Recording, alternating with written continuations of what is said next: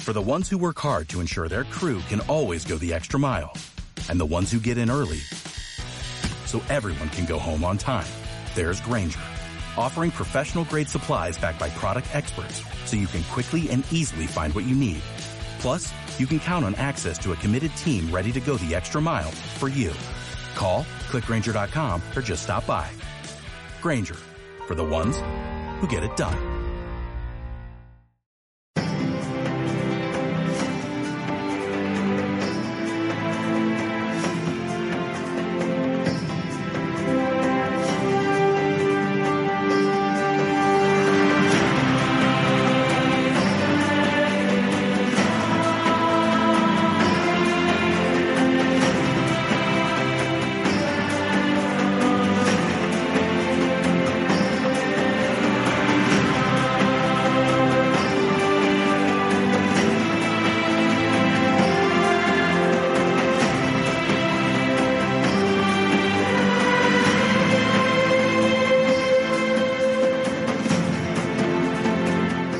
Buenos días a todos viajeros, ¿cómo va la semana? Tenéis que estar al tope de energía para que los días pasen más rápido y llegue ya el fin de semana.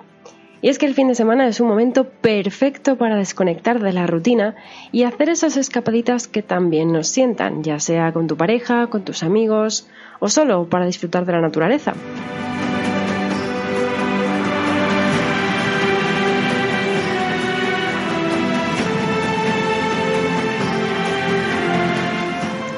Hablamos precisamente de esto.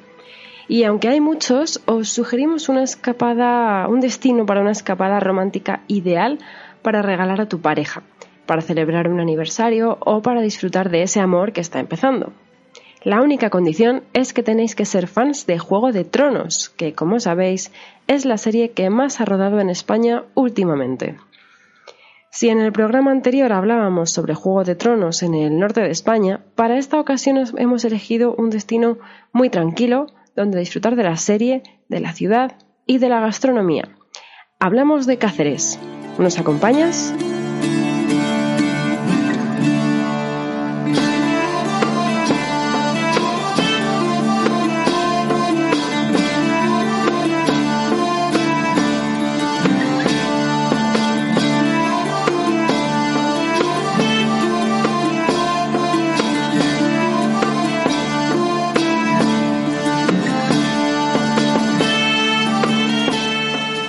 Como en todos los programas, empezaremos hablando de algunas curiosidades sobre Cáceres, después contaremos qué partes del casco histórico son ya escenarios de Juego de Tronos y terminaremos contando divertidas anécdotas de los personajes de la serie que después de siete años ha dado para mucho. Ya sabéis que la ciudad de Cáceres es una de las más recomendadas por su marcado estilo medieval, de hecho, la ciudad monumental fue declarada por el Consejo de Europa como el tercer conjunto monumental de Europa en 1968 y Patrimonio de la Humanidad por la UNESCO en 1986. Esto da para mucho juego y da para hacer multitud de eventos en Cáceres. Y uno de los más destacados es el WOMAD, un festival cultural que alberga música popular, étnica, artesanía y demás actividades se celebra aquí en Cáceres desde hace 26 años y sin duda es conocido porque tiene lugar en la ciudad medieval que mejor se conserva de toda España.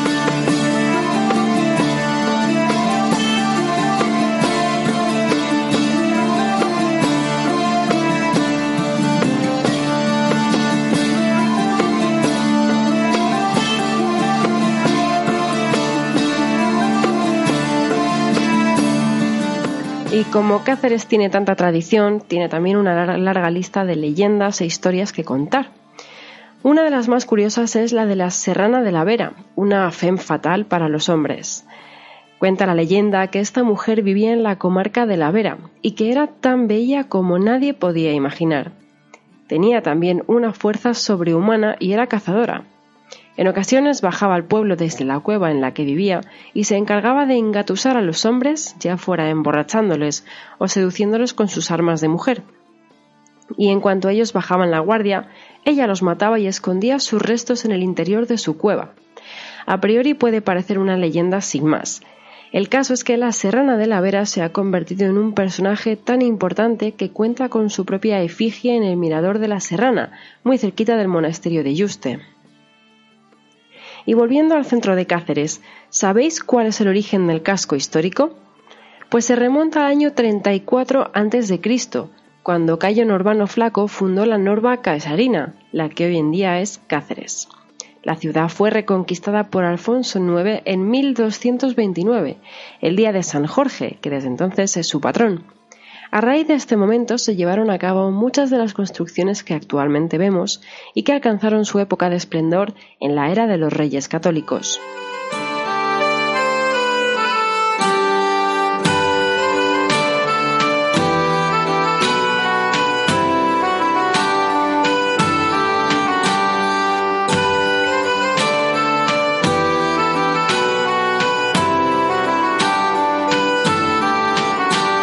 Además de sus monumentos, de los que no he contado nada todavía, porque hablaremos luego de ellos, Extremadura destaca por su gastronomía, y tiene en su haber un total de ocho denominaciones de origen y dos indicaciones geográficas protegidas.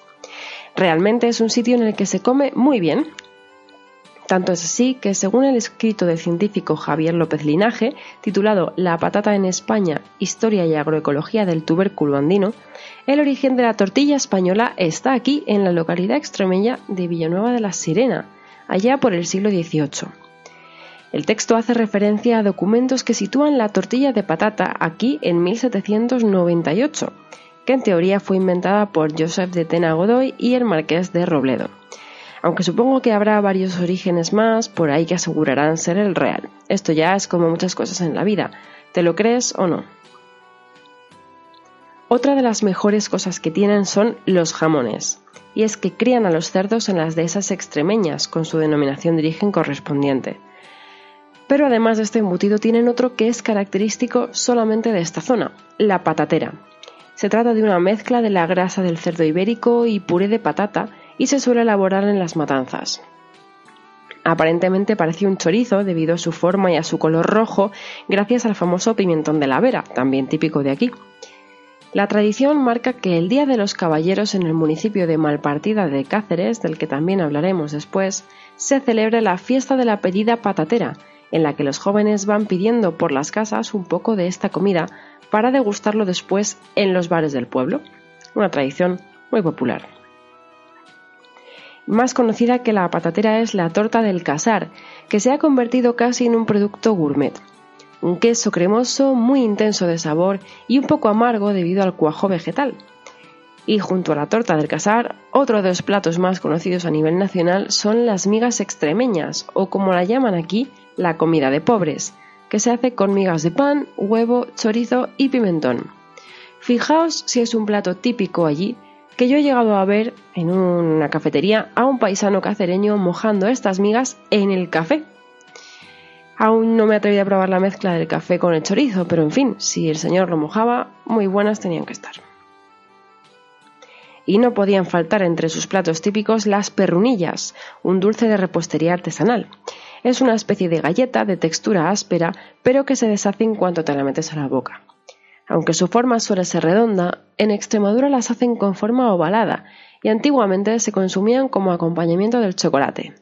Hoy en día esa función la han sustituido los maravillosísimos churros.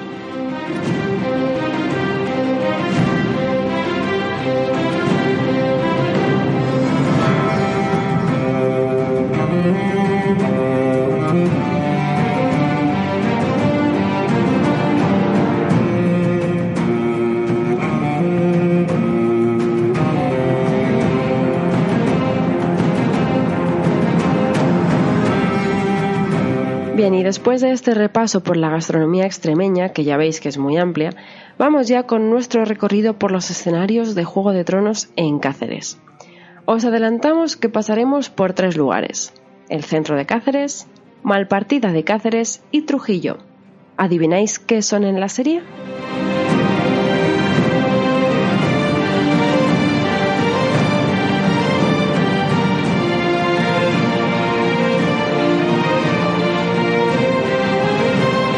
Nuestra primera parada es el centro de Cáceres. Ya hemos hablado de ese aspecto medieval que tiene la ciudad, algo que encaja perfectamente con series tanto medievales como de ficción, como es el caso de Juego de Tronos. En la pantalla reconocemos varias partes del casco histórico de Cáceres. Ahora vamos a ir desgranando cada una de ellas. Entramos al recinto amurallado a través de uno de los símbolos de la ciudad, el Arco de la Estrella. Este arco es la entrada tradicional a la ciudad monumental de Cáceres en sustitución de la Puerta Nueva, es el nexo de unión entre la Plaza Mayor y la Plaza de Santa María. El Arco de la Estrella se construyó en el siglo XVIII a manos de Manuel de Larra Churriguera, sobre una construcción del siglo XV. Se trata de un arco rebajado de gran amplitud, cuya forma facilitaba el paso de los carruajes al interior de Cáceres. Está construido mediante perforación de la muralla que conserva todo su almenaje. Por detrás hay un templete donde se encuentra la estatua de la Virgen de la Estrella, de donde toma su nombre el arco y además es la puerta más importante de la ciudad monumental, y es que fue el lugar elegido por Isabel la Católica para jurar los fueros en 1477, algo que dos años después haría también el rey Fernando el Católico. Aunque en Juego de Tronos aparece con algún retoque de ordenador, se observa claramente el arco adornado con las banderas de los Lannister como parte del desembarco del rey. Como curiosidad, estas banderas permanecieron ahí durante el día que rodaron en Cáceres y cada cacereño que pasaba por allí de repente observaba la bandera de los Lannister y por supuesto a los actores que allí se encontraban rodando. Los Greyjoy. Has invitado a los Greyjoy a desembarco del rey. No a todos. Pues lo parecen. He invitado a Euron Greyjoy, el nuevo rey de las Islas del Hierro. Tú lo dijiste, necesitábamos aliados más fuertes y mejores. Aquí los tienes. ¿Y por qué son mejores aliados? ¿En qué se diferencian de los Frey? Ambos incumplieron sus promesas y mataron a sus antiguos amigos en cuanto les convino. Como hacemos todos, cuando nos conviene. A diferencia de los Frey, tienen barcos y se les da bien matar. No se les da bien nada. Conozco a los hijos del hierro. Son gentuza amargada y pendenciera. Solo saben robar lo que no fabrican o no cultivan. Euron Greyjoy no ha venido por eso. ¿Y por qué ha venido entonces? A por una reina. Y al lado del arco de la estrella vemos una especie de torre, la torre de Bujaco. Esta construcción de origen árabe se erige dentro del cerco defensivo de Cáceres. Tiene 25 metros de altura, planta cuadrada y está rematada por una fila de almenas, dos matacanes laterales y uno frontal, añadido en el siglo XVIII. En la cara occidental, orientada hacia la Plaza Mayor, está el pequeño balcón de los fueros del siglo XVI. La torre de Bujaco ha sobrevivido más de 800 años y es una de las más conocidas de todo el recinto amurallado. Antes se le llamaba Torre del Reloj porque albergaba el reloj del ayuntamiento, que permaneció allí entre 1672 y 1791. El nombre de Torre de Bujaco se le otorgó en el siglo XX y existen varias teorías acerca de su origen. Una de ellas asegura que hace referencia al califa Abu Yaqub Yusuf, quien ordenó remodelar la torre después de conquistar la ciudad allá por 1170. Otra de las teorías se relaciona con la palabra buaco, que se empleaba en la zona para hablar de un muñeco de paja y trapo referido a la estatua del genio andrógino, hoy en día conocida como diosa Ceres, colocada en el balcón de los fueros entre los siglos XIX y XX.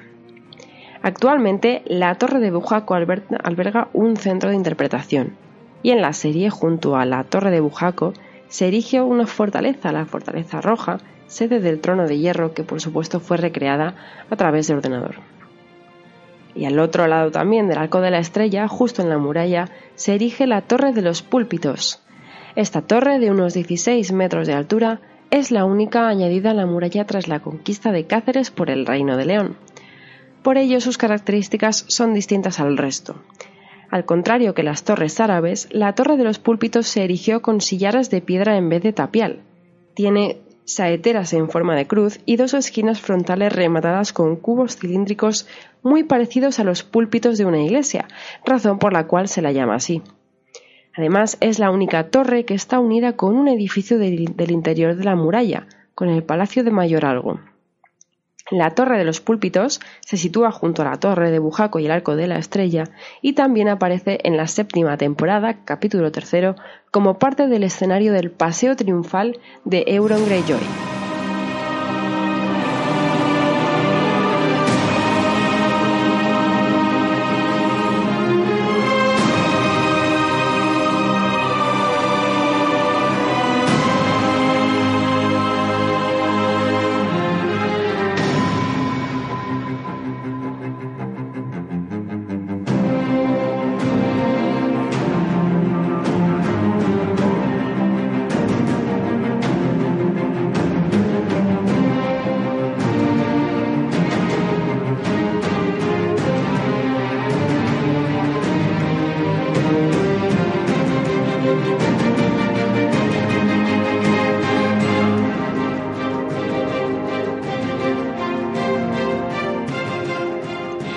Caminamos y nos encontramos con la Plaza de Santa María.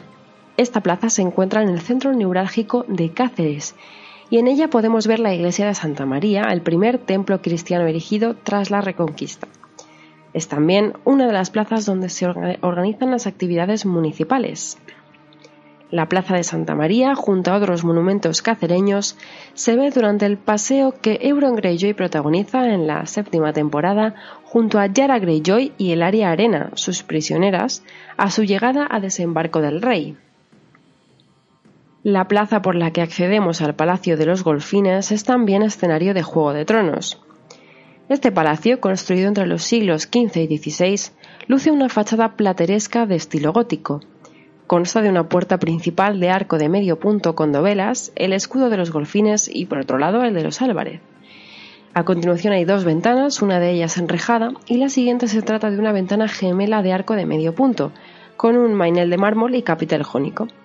Por debajo de ella destaca el escudo de los golfines, sujeto por dos angelitos, con la inscripción Fer de Fer a sus pies, alguna descripción que todavía no se ha conseguido descifrar y por encima de ella el escudo de los Reyes Católicos, rematado por una corona real y una cruz. Todos estos elementos están rodeados por un alfil tributado. A la derecha de la fachada se deja ver una torre de planta cuadrada con matacanes sujetos por tres ménsulas en dos de sus lados, y a su derecha el sobresaliente de una torre coronada por otro escudo de los golfines, bajo un yelmo en el que sus pies se puede ver escrito Esta es la casa de los golfines, dentro de una rodela sobre dos hachas cruzadas. Hoy en día es una dependencia privada, pero en la serie lo hemos visto como parte del escenario del famoso paseo de Euron Greyjoy, y también fue elegido para rodar algunas de las escenas con los guardias de los Lannister. De no habernos aplastado, no me habría marchado al exilio. Y de no haberlo hecho, no sería el mayor capitán de los catorce mares. Sino el más humilde. Vos no sois humilde. Sois la reina de una gran nación. No os importan las islas del hierro. No hay más que rocas y mierda de pájaro. Y un montón de gente poco atractiva. La flota de hierro, sin embargo, debo decir que es otra cuestión. Es la mayor armada que haya visto Poniente. Con la flota de hierro poseeríais los mares. Podríais derrotar al invasor por el este y a los usurpadores del norte y del sur. ¿Qué queréis a cambio? Desde que era muy niño, quise crecer y casarme con la mujer más hermosa del mundo. Así que aquí estoy, con un millar de naves y dos buenas manos. De ahí llegamos a la Plaza de San Jorge, una de las calles que conforman el casco histórico de Cáceres la iglesia de San Francisco Javier estuvo durante cuatro meses de color ocre a causa del rodaje de Juego de Tronos, donde simula ser parte de desembarco del rey. Y uniendo la plaza de San Jorge y la de San Mateo está la Cuesta de la Compañía. En Juego de Tronos la vemos como parte del recorrido que hacen Yara Greyjoy y el área arena mientras son increpadas y como prisioneras de Euron Greyjoy. Y como curiosidad, en la serie esta cuesta se ve tapada por una especie de tela, tela como rojiza, grisácea más o menos, y esa tela también se puso en la cuesta de la compañía, con lo cual eh, lo que hacía era tapar toda la luz que entraba desde que entraba del sol, ya que si vosotros veis la calle, la cuesta de la compañía es una calle muy estrechita y a la que la única luz que entra es la luz solar, con lo cual tapándola con esa tela conseguimos también que la oscuridad sea mayor. Mi reina, os suplico que aceptéis este regalo en nombre de vuestros leales súbditos de las Islas del Hierro.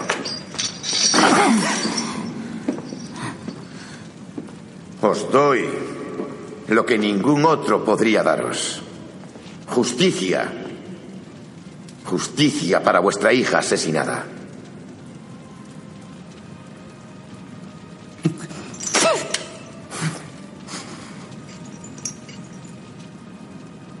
Habéis demostrado ser el mayor capitán de los catorce mares y un buen amigo de la corona. Merecéis algo más que un buen amigo. Y vos una recompensa digna de vuestro heroísmo. Tan solo quiero una recompensa. Y tendréis lo que tanto deseáis. cuando gane la guerra. Y terminamos nuestro recorrido por el centro histórico de Cáceres en la Plaza de las Veletas. Las escenas de esta plaza muestran al Palacio de las Veletas, que data del siglo XVI. Está erigido sobre los restos de un aljibe del siglo XII, y en la entrada principal resaltan dos escudos barrocos con coronas voladas y que hacen referencia a numerosos linajes cacereños. En lo alto se puede ver una balaustrada con gárgolas y pináculos en la que se encontraban las veletas que dan nombre al palacio y a la plaza. Hoy en día este edificio alberga el Museo de Cáceres y HBO lo eligió para simular las calles de desembarco del rey.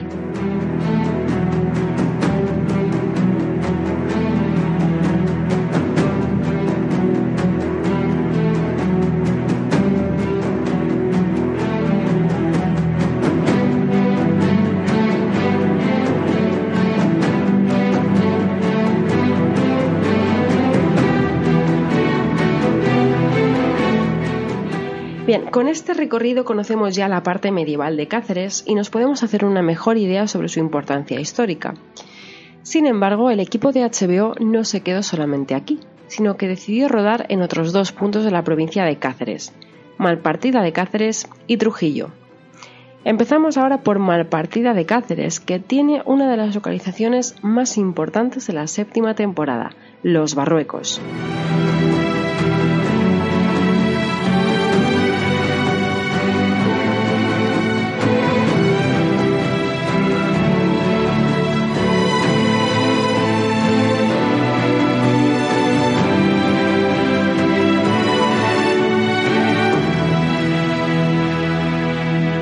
Este impresionante paisaje natural albergó la batalla del dragón que tiene lugar en el cuarto episodio, conocida también por ser la escena en la que más gente se quemó.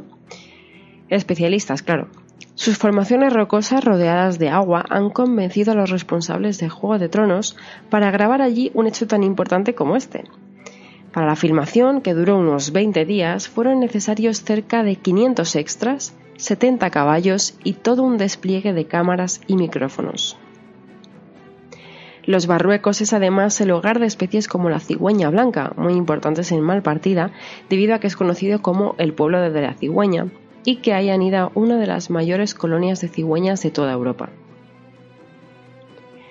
Según los restos arqueológicos, se sabe que el hombre eh, eligió este paisaje como lugar para sentarse, distinguiéndose así restos que datan desde el Neolítico hasta el siglo XIX.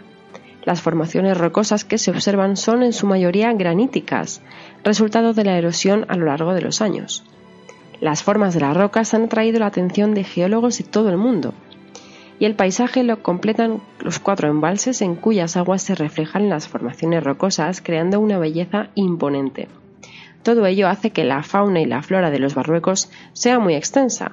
Retama blanca, encinas, alcornoques, acebuches y sauces son algunos de los árboles que podemos encontrar, junto a animales como águilas, milanos, cigüeñas, nutrias y lagartos ocelados, entre otros.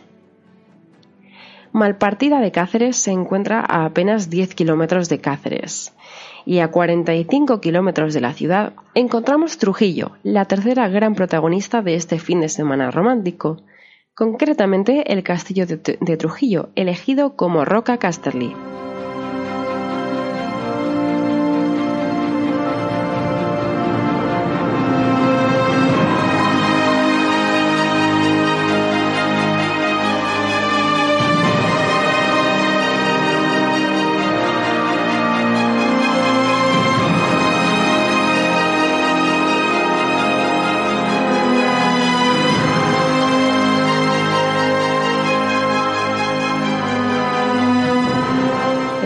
De esta localidad aparece en la serie como Roca Casterly, fortaleza de los Lannister, con Jamie Lannister como protagonista. Durante el rodaje, que tuvo lugar a primera hora de la mañana, toda la explanada que rodea el monumento estuvo acordonada y acondicionada para la grabación. La fortaleza se construyó entre los siglos IX y XII en la parte más alta del municipio, conocida como Cabeza de Zorro se erigió sobre los restos de una antigua alcazaba de la que aún conserva dos aljibes. El castillo consta de dos partes principales, el patio de armas y la albacara. No fue hasta más o menos el siglo XIII cuando fue tomado por los cristianos. Originalmente tenía siete puertas, de las cuales se conservan cuatro, las de San Andrés, Santiago, Triunfo y Coria. Trujillo además es la cuna de personajes tan importantes como Pizarro, Orellana y García de Paredes, entre otros. Imaginad la importancia que tiene Cáceres, eh, Malpartida de Cáceres y Trujillo, por supuesto, como escenarios de la séptima temporada, que nosotros hemos decidido incluir esta visita en dos paquetes de viajes diferentes. Por un lado, eh, viajamos a Cáceres en grupo junto a nuestro Frikibus con nuestro Tronos Trip La Ruta del Sur, que tendrá lugar del 13 al 15 de abril. Eh, es un viaje en el que, bueno, pues además de ver las localizaciones de Cáceres, Trujillo y Malpartida, vemos también localizaciones en Sevilla y en Córdoba, pero el primer día está protagonizado por Cáceres. Y por otro lado tenemos también este destino en uno de nuestros últimos productos que la verdad es que están funcionando muy bien, que es el paquete romántico Fin de Tronos en Cáceres. Este viaje no es un viaje grupal, es un viaje para regalar a, una, a tu pareja por un aniversario o por una celebración o simplemente porque sí. Y en el que, bueno, pues podéis pasar un fin de semana muy romántico, por supuesto vosotros solos, disfrutar juntos de vuestra pasión por Juego de Tronos. Y además de ver estos maravillosos escenarios de los que acabamos de hablar en este programa, vais a poder también disfrutar de un hotel 5 estrellas en Cáceres, el Hotel Palacio de Arenales, completamente a cuerpo de rey, con una cena romántica incluida, la visita de una hora al spa y bueno, la experiencia se completa y pasa a ser totalmente inolvidable. En las fechas que elijáis, eso también es muy importante, si tú le quieres regalar a tu pareja este viaje por una fecha señalada, no tienes más que consultarnos, pedirnos disponibilidad para esa fecha y nosotros os mandaremos bueno, pues toda la información y, todo lo que forma parte de la experiencia de ese viaje que, como sabéis, en nuestro caso la, experiencia no empieza el mismo día del viaje, sino que empieza desde que tú realizas el pedido hasta que terminas el viaje. Sin duda es un regalazo tremendo, eh, con muchísima flexibilidad y que os permite también no solamente disfrutar de, la serie de Juego de Tronos y de los escenarios que veis, sino de una ciudad que para muchos es desconocida y que realmente tiene una belleza y una historia que son realmente eh, dignas de conocer. Así que ya sabéis, esta es la oportunidad perfecta para descubrir Cáceres en cualquiera de nuestros dos paquetes de viajes, en grupo o en pareja. Ahí lo dejamos para que vosotros seáis los que elijáis.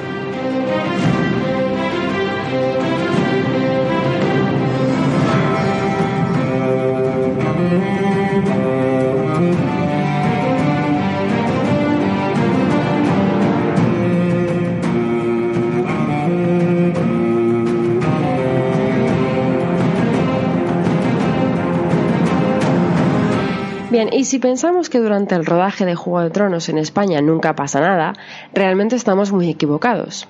A continuación vamos a hablar sobre algunas anécdotas protagonizadas por los actores de la serie durante sus diferentes rodajes en España, que como sabéis se han producido a lo largo de varios años. El rodaje en Extremadura duró casi un mes, muchísimo tiempo para una filmación, y del cual tres semanas estuvieron en los Barruecos, Imaginad, por tanto, la magnitud del rodaje, para el que se necesitaron, como hemos dicho, más de 400 extras solamente en los Barruecos. Y aunque siempre pensamos que España es el lugar perfecto para rodar, hay ciertos contratiempos que pueden frenar esta decisión. Así lo cuenta Peter Welter, de la productora de la serie Fresco Films, que afirman estar muy contentos con sus rodajes en España, pero recuerdan lo caro que es grabar aquí. Según sus propias palabras, el sol no es suficiente, lo tienen otros países y son más baratos. Hace falta más para atraer rodajes. El sector ha perdido mucho dinero porque España es caro para rodar y para estar aquí y no cuentan con incentivos.